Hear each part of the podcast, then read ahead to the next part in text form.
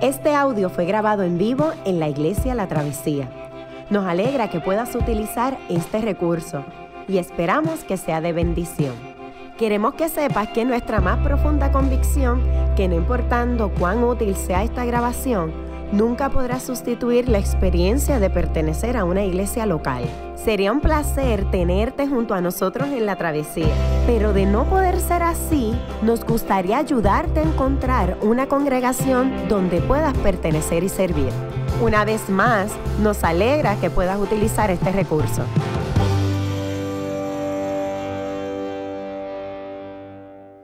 Buenos días a todos, mi nombre es Yamir Alejandro parte de, los pastores aquí de la travesía. Queremos darle la bienvenida a todas las personas que nos visitan por primera vez y aquellos que no son una visita. Gracias también por estar con nosotros en, nuestra reunión familiar de los domingos.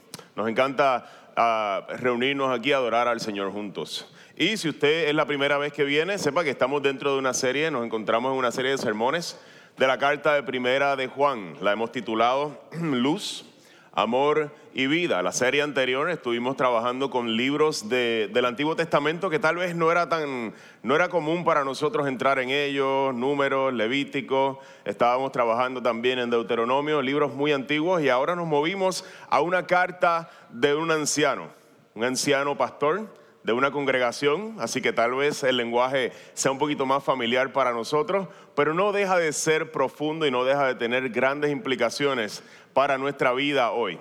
El anciano apóstol Juan eh, va a decir algunas palabras que son hermosas, la manera en que se refiere a sus, a sus congregantes, a la gente a quien él pastorea, aunque este momento está a la distancia, son unas palabras, usa palabras muy lindas, le dice amados, hijitos, queridos hijos, constantemente este es el lenguaje que él va a utilizar para referirse a su congregación, pero no por eso el apóstol Juan, este anciano pastor, va a dejar de zumbar dos o tres eh, mensajes por ahí que confrontan el alma y te, sacuden y te hacen pensar dos veces las cosas antes de seguir leyendo, como que, wow. Y es algo que, una característica que el Señor, o una, una, algo que es hermoso que el Señor les permite hacer a algunos ancianos.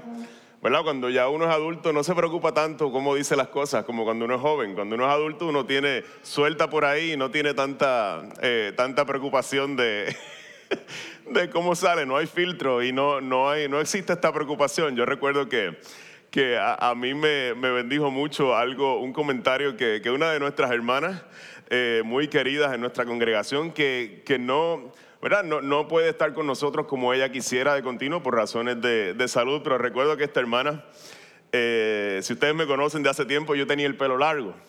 Y, si usted conoce mi background un poquito, pues yo tengo este estilo medio bohemio, soy músico, tenía el pelo largo, así la barba un poquito más, más, crecida. Y, la ropa un poquito más tiradita. Y esta, y esta hermana pues me conocía de hace mucho tiempo y un día me invitan a predicar en la travesía mientras yo era estudiante en el seminario estaba, estaba de vacaciones acá. Eh, y, esta hermana, yo dije, me voy, a, me voy a, para predicar en la travesía, me voy a cortar el pelo. Y me voy a vestir un poquito más lindo. Y eh, más lindo, eso suena como extraño, ¿verdad? me voy a poner un poquito más, más, arregladito, digamos, un poquito más arregladito. Y, voy a tomar unos cuidados extra. Yo recuerdo que esta hermana se acerca donde mí y me decía, pero qué guapo te ves me encanta verte así. Y me empezó a dar todos estos, estos halagos. Y yo decía, que, ya no hay vuelta atrás, no hay manera de, yo volver atrás. Y son estas gracias que las personas que, son como nuestros abuelitos tienen y un poder que tienen en, su, en sus palabras de decir aquellas cosas que realmente si otro me lo dice, acostúmbrate que es una vez y ya, no te acostumbres mucho.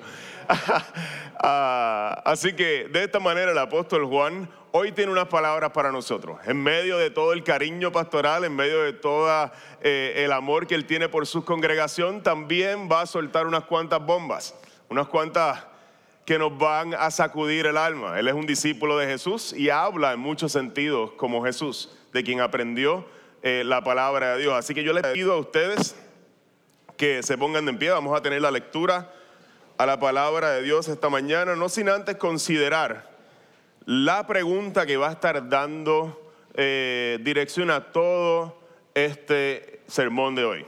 Él lo hace en, la primera, en el primer verso de este pasaje. En el verso 3 nos dice, ¿cómo sabemos si hemos llegado a conocer a Dios? Wow. ¿Alguien quiere saber? Seguro que sí. La pregunta es retórica. La pregunta seguro que todo el mundo quiere saber. Así que les invito a ponerse en pie. ah, ah ya estamos todos en pie, sorry. Estoy medio desorientado porque he estado enfermo estos últimos días, así que me, disculpan lo... Este, no, no estoy en mi mejor este, shape, aunque estoy haciendo chistes, no quiere decir que me siento bien. Más los nervios. Ah, el verso 3 comienza la lectura de la palabra de Dios y dice así. ¿Cómo sabemos si hemos llegado a conocer a Dios? Si obedecemos sus mandamientos. El que afirma, lo conozco, pero no obedece sus mandamientos es un mentiroso y no tiene la verdad. En cambio, el amor de Dios se manifiesta plenamente en la vida del que obedece su palabra. De este modo sabemos que estamos unidos a Él. El que afirma que permanece en Él debe vivir como Él vivió. Queridos hermanos, lo que les escribo no es un mandamiento nuevo, sino uno antiguo que han tenido desde el principio. Este mandamiento antiguo es el mensaje que ya oyeron. Por otra parte, lo que les escribo es un mandamiento nuevo, cuya verdad se manifiesta tanto en la vida de Cristo como en la de ustedes, porque la oscuridad se va desvaneciendo y ya brilla la luz verdadera. El que afirma que está en la luz, pero odia a su hermano, todavía está en la oscuridad.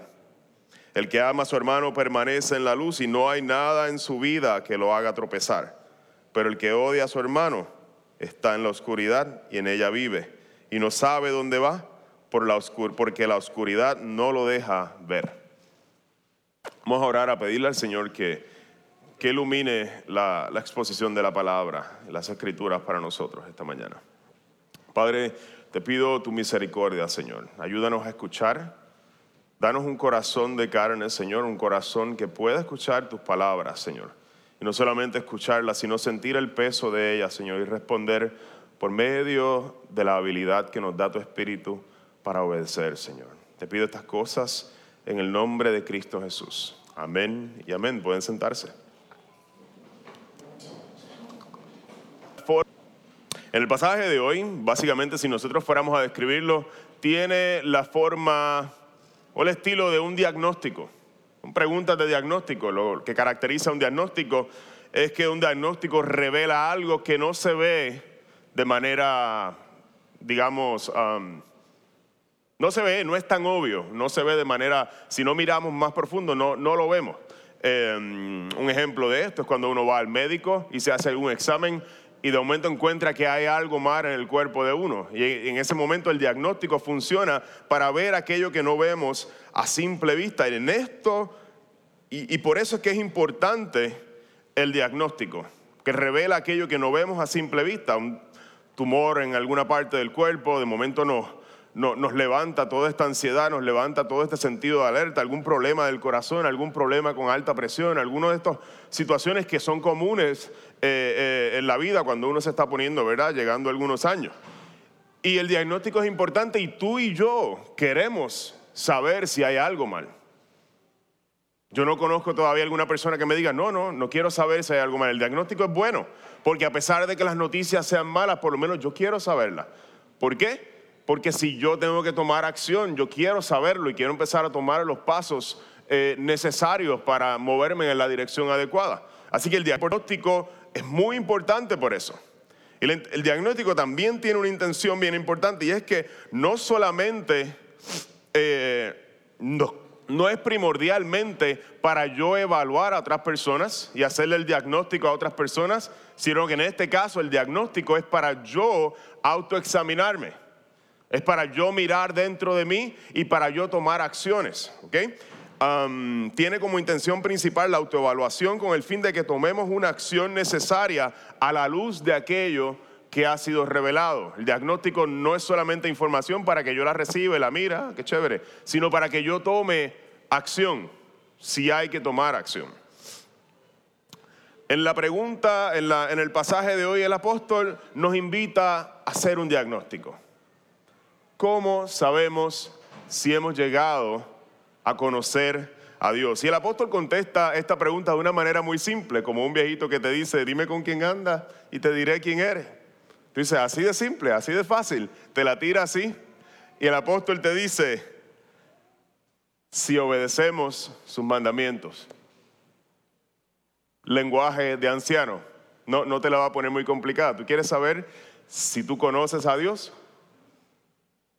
¿Tú obedeces sus mandamientos? ¿Sí? Pues sí. Si no obedeces sus mandamientos, él dice. Pues no. Y a través de todo el pasaje de hoy, vamos a mirar qué significa esto, porque de momento yo digo, wow, pero es que yo no puedo obedecerlo perfectamente. Estamos hablando de perfección moral, realmente no. Eso no es lo que el apóstol está queriendo decir. Y lo vamos a mirar más adelante. El texto de hoy vamos a estar considerando qué relación tiene la obediencia de los mandamientos con nuestra fe cristiana.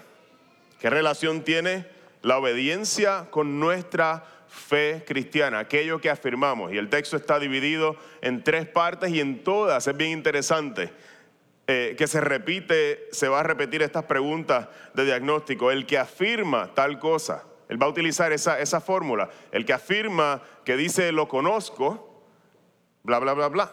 El que afirma que permanece en él, y él te va a decir, va a continuar. El que afirma que está en la luz y él va a continuar expandiendo sobre eso. Y vamos a utilizar eh, eh, esa estructura que es la misma estructura del texto que el apóstol nos da.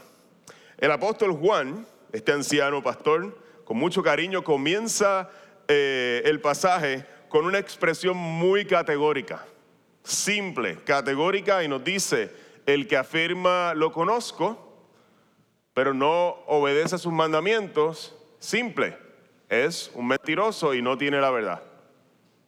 ¡Pum! Mic drop. no, no te explica mucho. Simple, dice, es un mentiroso y no tiene la verdad. La cosa se ve como un poco blanco y negro. Tú obedeces, pues lo conoces. Si no obedeces, pues no lo conoces.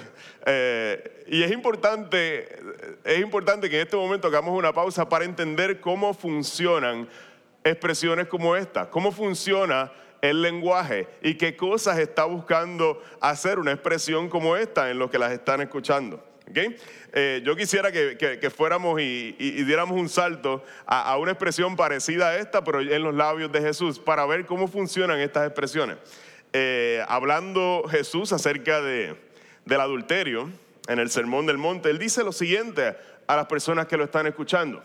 Por tanto, si tu ojo derecho te hace pecar, sácatelo, tíralo. ¿Por qué? Porque más te vale perder una sola parte de tu cuerpo y que no todo él se ha arrojado al infierno. Luego Jesús comienza diciéndonos palabras muy hermosas. Dice, y si tu mano derecha te hace pecar, córtatela y arrójala.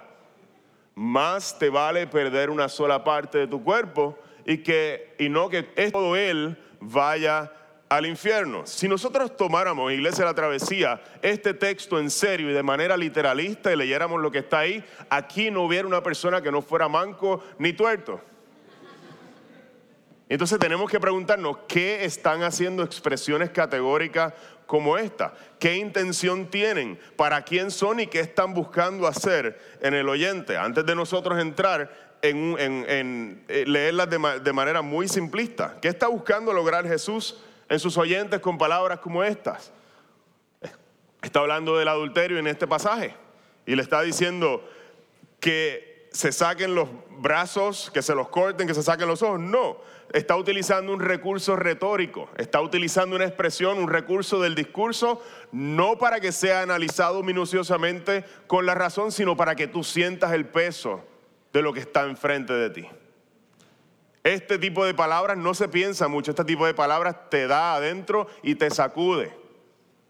Es para que tú sientas el peso de la intensidad, para que tú tengas conciencia de cuán importante es la fidelidad y cuán importante es para Dios la fidelidad. Y Jesús no va a rebajar eso. Y Él lo suma de esta manera para que te sacuda y tú digas, wow, imágenes morbosas, imágenes sangrientas, imágenes de cortar el brazo.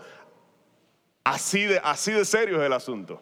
Así que él está utilizando lo que llaman la hipérbole, la exageración, para que tú sientas el peso de lo que está diciendo eh, y, tomes en serio sus palabras.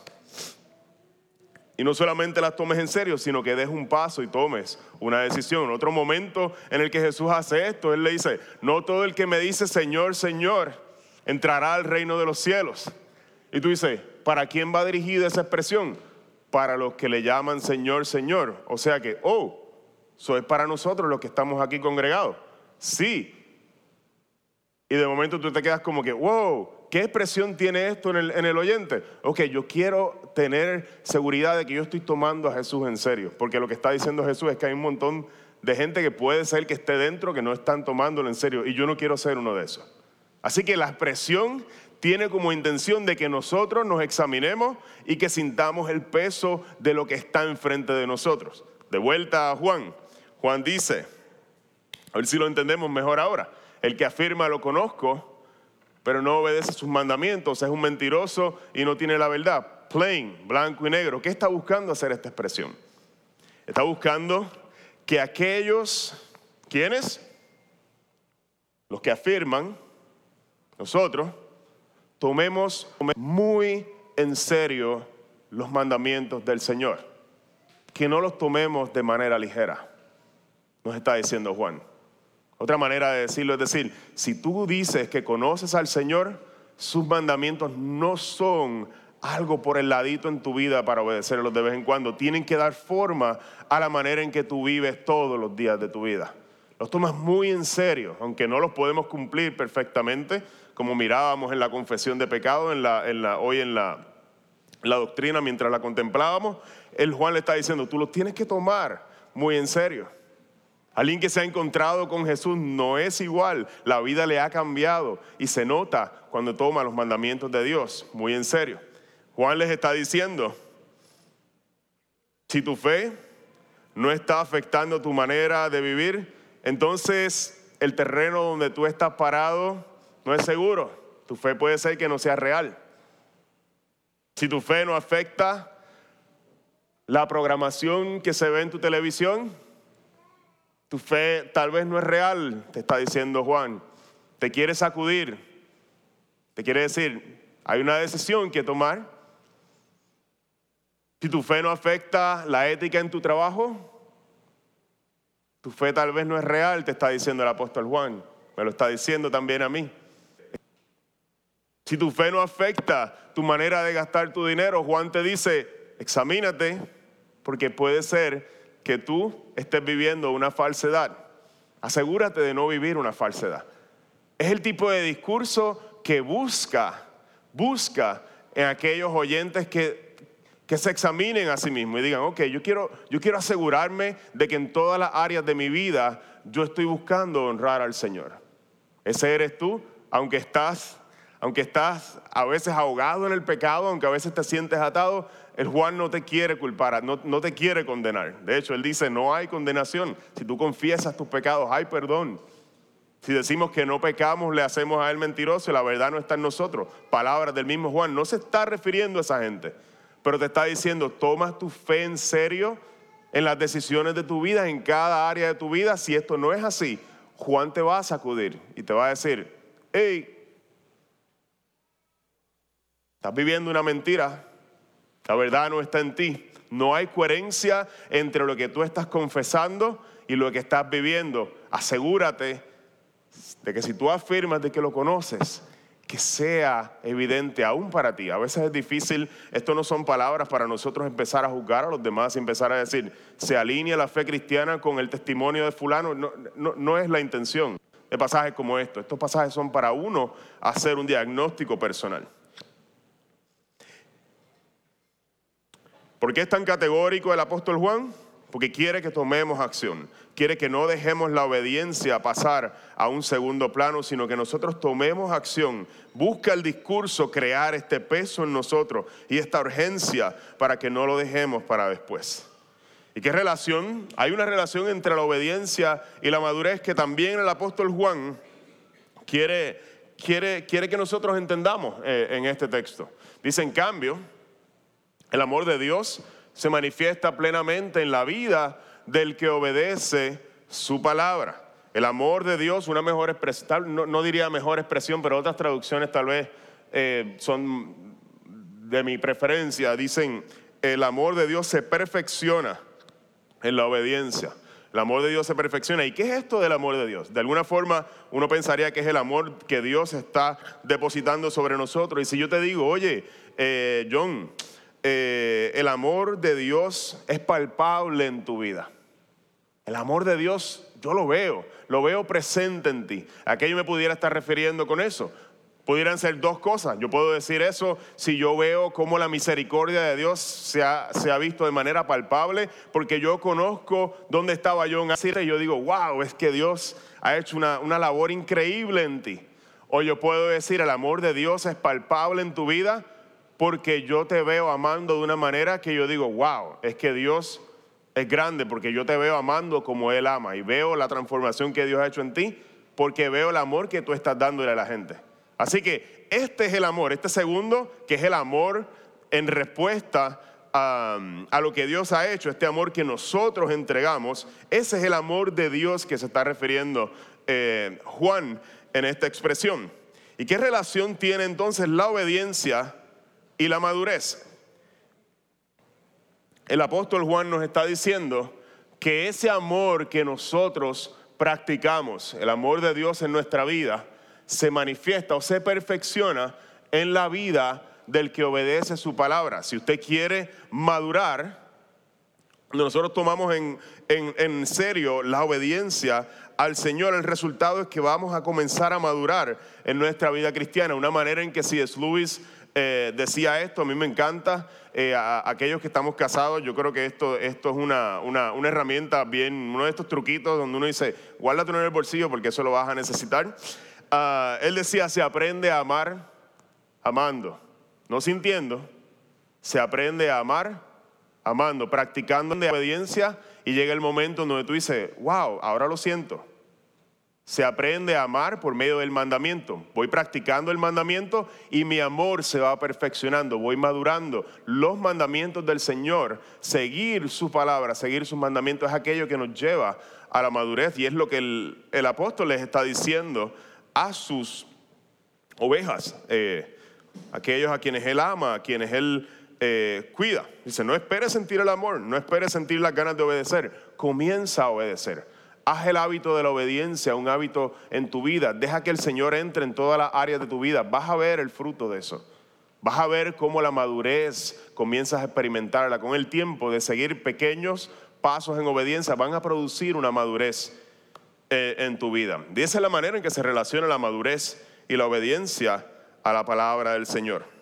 Segundo que quiero, la segunda pregunta que quiero considerar esta mañana es cómo la obediencia se relaciona a la vida de Jesús. Y este es eh, la segunda vez que, que el apóstol Juan, este anciano pastor, repite otra vez esta, esta expresión, el que afirma, la segunda vez. De este modo sabemos que estamos unidos a Él. El que afirma que permanece en Él debe vivir como Él vivió.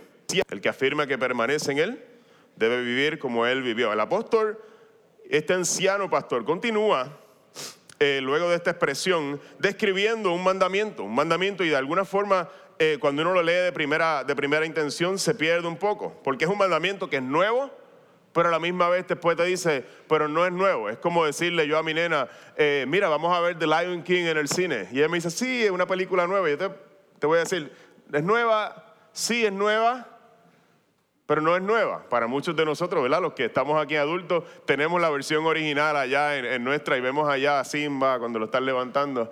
Eh, y tenemos todas esas imágenes. Pero es nueva, sí es nueva. Pero no es nueva, no es nueva. No es una contradicción. Eh, en cierto sentido es nueva y en cierto sentido no es nueva. Y, esa, y ese va a ser el, el, el juego que va a utilizar el apóstol Juan en la próxima sección. Lo voy a leer aquí si usted quiere leerlo eh, de sus boletines. El verso 7 le dice, queridos hermanos, lo que les escribo no es un mandamiento nuevo, sino uno antiguo que han tenido desde el principio. Este mandamiento antiguo es el mensaje que ya ustedes oyeron Por otra parte, en el verso 8 le dice el apóstol, lo que les escribo es un mandamiento nuevo, cuya verdad se manifiesta tanto en la vida de Cristo como en la de ustedes, porque la oscuridad se va desvaneciendo y ya brilla la luz verdadera. ¿Es un mandamiento nuevo? Le dice el apóstol. En cierto sentido, no. No les estoy escribiendo un mandamiento nuevo. ¿Y a qué mandamiento se está refiriendo el apóstol Juan? Se va a hacer evidente en otros capítulos eh, eh, a qué mandamiento él se refiere, pero yo lo voy a traer aquí. Él se está refiriendo a un mandamiento muy antiguo, en el capítulo 19 de Levítico y en otras áreas de la Escritura. Eh, muy antiguo, el tercer libro de la Biblia. El Señor le dijo a su pueblo Israel, ama a tu prójimo como a ti mismo. ¿Nos parecen las palabras de Jesús?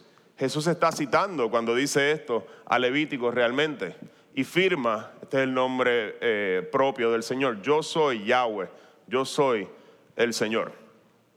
Así que Juan les está diciendo, el mandamiento se trata de amar a los demás. Ya lo habían escuchado, no es nuevo, pero ¿qué hay nuevo? Entonces, ¿por qué luego me dices que este mandamiento sí es nuevo? Y ahí quisiera que consideráramos el Evangelio de Juan. Es el mismo escritor. Así que cuando él, que es el pastor de esta congregación, les está hablando de un nuevo mandamiento, ya ellos tienen unos escritos, ya ellos tienen un concepto de qué él está hablando, porque hay lenguaje parecido en, en el Evangelio de Juan. Este mandamiento, en las palabras de Jesús, este mandamiento les doy, nuevo les doy, que se amen los unos a los otros, así como yo los he amado. También ustedes deben amarse los unos a los otros. ¿Qué hay de nuevo en este mandamiento? Hay algo nuevo en el mandamiento. Y radica en esto que está resaltado en amarillo. Así como yo los he amado. Este mandamiento que existe desde la antigüedad se ha encarnado y ha tomado vida. Y lo hemos podido ver cumplido en una vida que se distinguió por amar hasta la muerte. El mandamiento de la antigüedad se volvió palpable frente a todos. Y por eso, aunque es antiguo, es un mandamiento nuevo porque hay una nueva manera de verlo. Si tú y yo queremos saber qué significa amar, ¿a quién miramos? Lo miramos a Él, miramos a Jesús. Si tú y yo queremos amar de esa manera, como Dios quiere que, que, se ame al prójimo, no hay otra, otra persona a quien mirar. Podemos mirar una foto, pero hay un peligro, porque el apóstol nos está diciendo que ese amor es un amor que debemos imitar. Y yo no sé si usted siente el peso. El apóstol, él dice que el que, el que, el que dice que permanece en Jesús, debe caminar como Él caminó. Esa es, esa, es la, la, expresión que está atada a estos textos que estamos leyendo. O sea que si yo quiero saber si yo pertenezco a Jesús, yo tengo que amar como Jesús ama. Yo no sé si usted siente el peso, pero yo lo siento. ¿Usted sabe por qué? Porque yo no daría mi vida en una cruz por nadie.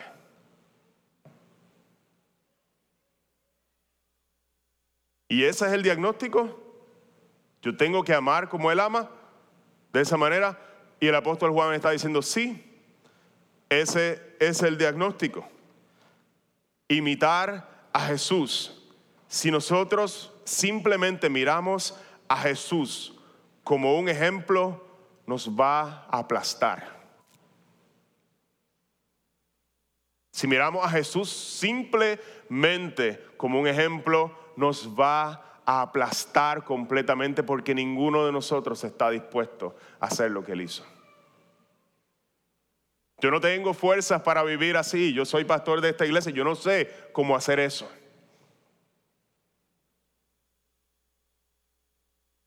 ¿Es acaso la vida de Jesús un ejemplo a seguir? Sí, lo es. Es el modelo a seguir. Pero antes de seguir a Jesús como un ejemplo, hay que recibir su amor como un regalo.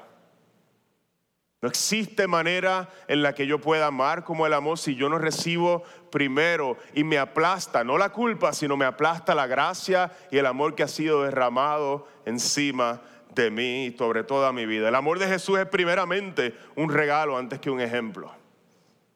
La misericordia que Jesús expresaba en sus milagros, en sus sanaciones, es un regalo. La cruz es un regalo para ti y tienes que recibirla como un regalo y una gracia que te aplasta, no una culpa que te aplasta, una gracia que te aplasta, que es tan fuerte sobre tu vida porque sabes que no eres merecedor y aún así se han derramado por ti y te han amado más allá de lo que tú puedas imaginar. Cuando tú puedes recibir primero el regalo, ese regalo tiene el poder de comenzar a transformarte. No es culpa lo que nos motiva a amar al Señor.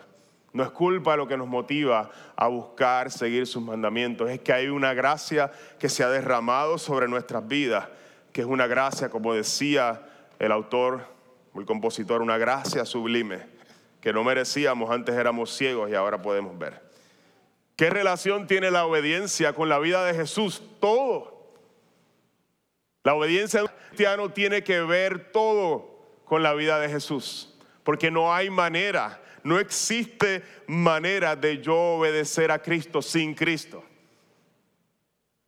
¿Está Jesús en ti? ¿Está en mí?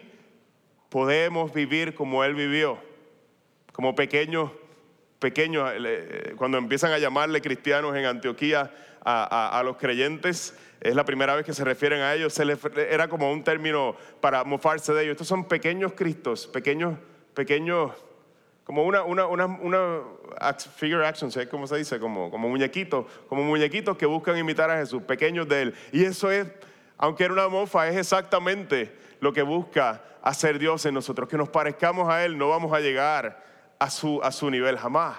Pero sí Cristo habita en nosotros si nosotros recibimos el amor aplastante y la gracia sublima de Dios en nuestra vida, podemos andar como Él anduvo. Nos da la fuerza para actuar y para amar a otros a quienes se nos hace difícil hacerlo. Hay alguien esta mañana a quien tú tengas que, te dice, ah, qué difícil, qué difícil. Deja que el amor de Dios sobre tu vida, deja que, deja que esa gracia que Dios ha derramado sobre tu vida te ayude a no tomarte tan en serio. Y decir, yo puedo amar. Yo puedo amar porque ya me aceptaron, ya soy amado de una manera que jamás me, merecida, que jamás me imaginé. Y puedo encontrar en esa la fuerza para amar a otros. El sermón de hoy es un sermón corto. Estaba un poco enfermo y no he podido, ¿verdad?, eh, hacer el, eh, más allá de lo que quería. Y quisiera concluir hablando de la obediencia y el amor. Hasta el momento hemos considerado la relación de la obediencia y la fe.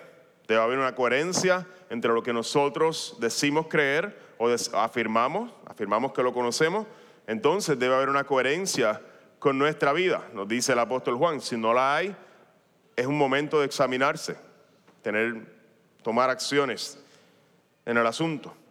También examinamos la relación de la obediencia y la vida de Jesús. El que afirma estar unido a Jesús debe buscar amar como Jesús amó. Él es el ejemplo del mandamiento encarnado, pero también es el mismo amor de Jesús, aquel que nos da los recursos para nosotros poder obedecerle. No están los recursos en nosotros. En esta última parte, el anciano pastor, Juan, nos va a llevar un poco más allá. Se va a ver un poco más práctico el asunto en estos últimos versos. La última afirmación nos dice el apóstol, el que afirma que está en la luz, pero odia a su hermano, todavía está en la oscuridad. El que afirma que está en la luz, pero odia a su hermano, todavía está en la oscuridad. Nos invita nuevamente el anciano a mirar nuestra vida. De nuevo utiliza una expresión categórica, nos dice, si tú afirmas esto y lo contrario es real, estás en la oscuridad en este caso. Utiliza una expresión categórica como lo viene haciendo a través de todo el pasaje, para que no tomemos el mandamiento a la ligera. Nos dice que si alguien afirma estar en la luz, no tiene licencia para odiar a otras personas. Si alguien afirma estar en la luz, no tiene licencia para odiar a nadie. A nadie. Los cristianos no tienen permiso de Dios para odiar a nadie. para aborrecer a nadie, no es una opción. ¿De qué estamos hablando? ¿Estamos hablando acaso de tener encontronazos, de tener malos entendidos? No estamos hablando de eso. Estamos hablando de desarrollar, de este hábito que uno, que uno comienza a cultivar, este rencor y está con, algunas personas y empieza a sentir resentimiento por, por, por tiempos prolongados y empieza uno a aborrecer y alegrarse de la miseria de otro. Y yo no sé si ustedes, pero yo he sentido eso, que yo digo, mmm, lo tenía merecido. Mmm, para que aprenda. Mmm, yo no sé si a usted le ha pasado. Y regocijarnos como que, ay, que mira, se lo tenía bien merecido. De esa persona en la oficina o en el trabajo, en, la escuela, en el lugar que tú dices, mmm, ah, y nos dice el apóstol Juan, no hay licencia. Ningún cristiano tiene permiso de desarrollar y albergar odio en su corazón. Y yo no sé si tú, pero a mí esto, yo decía, Juan, bájale, bájale, porque, porque no, no, no está fácil, no está fácil lo que estás diciendo. ¿Sabes? Las canas te han, te han, te han soltado y estás tirando cosas aquí como, como si nada. Pero el apóstol Juan tiene como intención, retomando lo que decimos al principio, dijimos al principio, que estas expresiones categóricas te sacudan un poquito, que no te dejen tranquilo. Porque si tú eres, si tú eres del rebaño, tú vas a actuar. Tú vas a actuar y vas a tomar pasos prácticos para responder a, a los mandamientos que el Señor está expresando en su palabra. Y yo quisiera concluir, um, ya mismo Ronnie va, va a subir a, a, entregar los elementos, no quiero hacerlo yo porque no me siento bien. Al uso, sería un, entiendo que es una falta de respeto hacerlo, um, pero quiero invitarlos a la mesa, porque yo, yo creo que esto no es un asunto académico, el, el, el asunto de, del perdón, el asunto de, de, no sentir estas riñas. Yo estoy seguro que cada uno de ustedes, al igual que yo, yo me tiro al medio porque yo sé que todos ustedes están igual. Eh, tal vez yo estoy peor que ustedes, en algunas áreas, pero no, no sé. Eh, y, y, es precisamente eh, en esta mesa donde vienen los que tienen necesidad, todos estos que leen estas palabras y dicen, me partió el alma, me, me, sacudió, no, no sé, Juan, te pasaste, no, no sé cómo responder a esa, yo tengo todavía rencor con, con familiares a través que no se va, una riña a través de muchos años. Y todavía me alegro de cuando le pasa algo malo a alguien que me cae mal. Me alegro todavía. Me alegro y yo no sé cómo deshacerme de esto. ¿Tú sabes qué? Yo tampoco sé cómo deshacerme de esto. Y yo soy cristiano profesional, pastor, y yo no tengo los recursos en mí para, para hacer esto. Yo te invito a la mesa. Jesús dijo, el cuerpo, mi cuerpo, mirando a una multitud, dice, mi cuerpo es verdadera bebida y mi sangre, mi cuerpo es verdadera comida y mi sangre es verdadera bebida.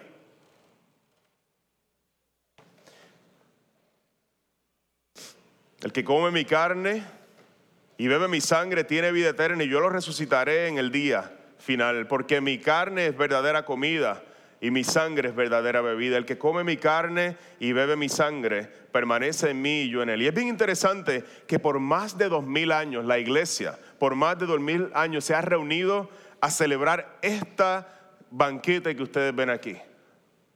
Domingo, algunas una vez al mes, otras domingo tras domingo nos hemos reunido a celebrar este banquete, aún en tiempos de persecución. La iglesia antigua los acusaban a los creyentes de ser caníbales Decían, esa gente se reúne en secreto, no lo podían hacer públicamente porque no era una religión que no estaba reconocida en el Estado romano. Se reunían en secreto a comer carne humana y sangre, canibalismo. Y a pesar de todo el peligro que ellos enfrentaban, se reunían a tomar esta cena que está aquí. ¿Por qué tomar tanto riesgo? Para venir a comer el cuerpo y la sangre de Jesús. ¿Por qué tomar y pasar por el riesgo aún de la persecución. Porque ellos sabían que los recursos para obedecer al Señor no estaban en sí mismos. Porque ellos sabían que para que el resentimiento sea aplacado en nosotros, para que haya una obra del Señor, nosotros necesitamos venir nuevamente y recordar que los recursos no están en nosotros. Solamente hay un cuerpo que es verdadera comida y una sangre que es verdadera bebida, una que da vida eterna y nos regala la vida que no encontramos en nosotros mismos. ¿Acaso es este el cuerpo literal de Jesús? No lo es pero está tan íntimamente ligado para que tú recuerdes la verdad que, que, representa, para que traiga a tu mente de que tú necesitas comer a Cristo todo el tiempo en tu vida, de que los recursos no están en ti. ¿Es acaso esta la sangre de Jesús real? No lo es, pero está tan íntimamente ligada a lo que representa que busca que en ti haya de nuevo un despertar que diga la sangre de Jesús, yo la puedo tomar, fue derramada por mí para darme los recursos que necesito. Ven con hambre, ven el Señor quiere hacer algo con tu resentimiento, quiere hacer algo con el mío.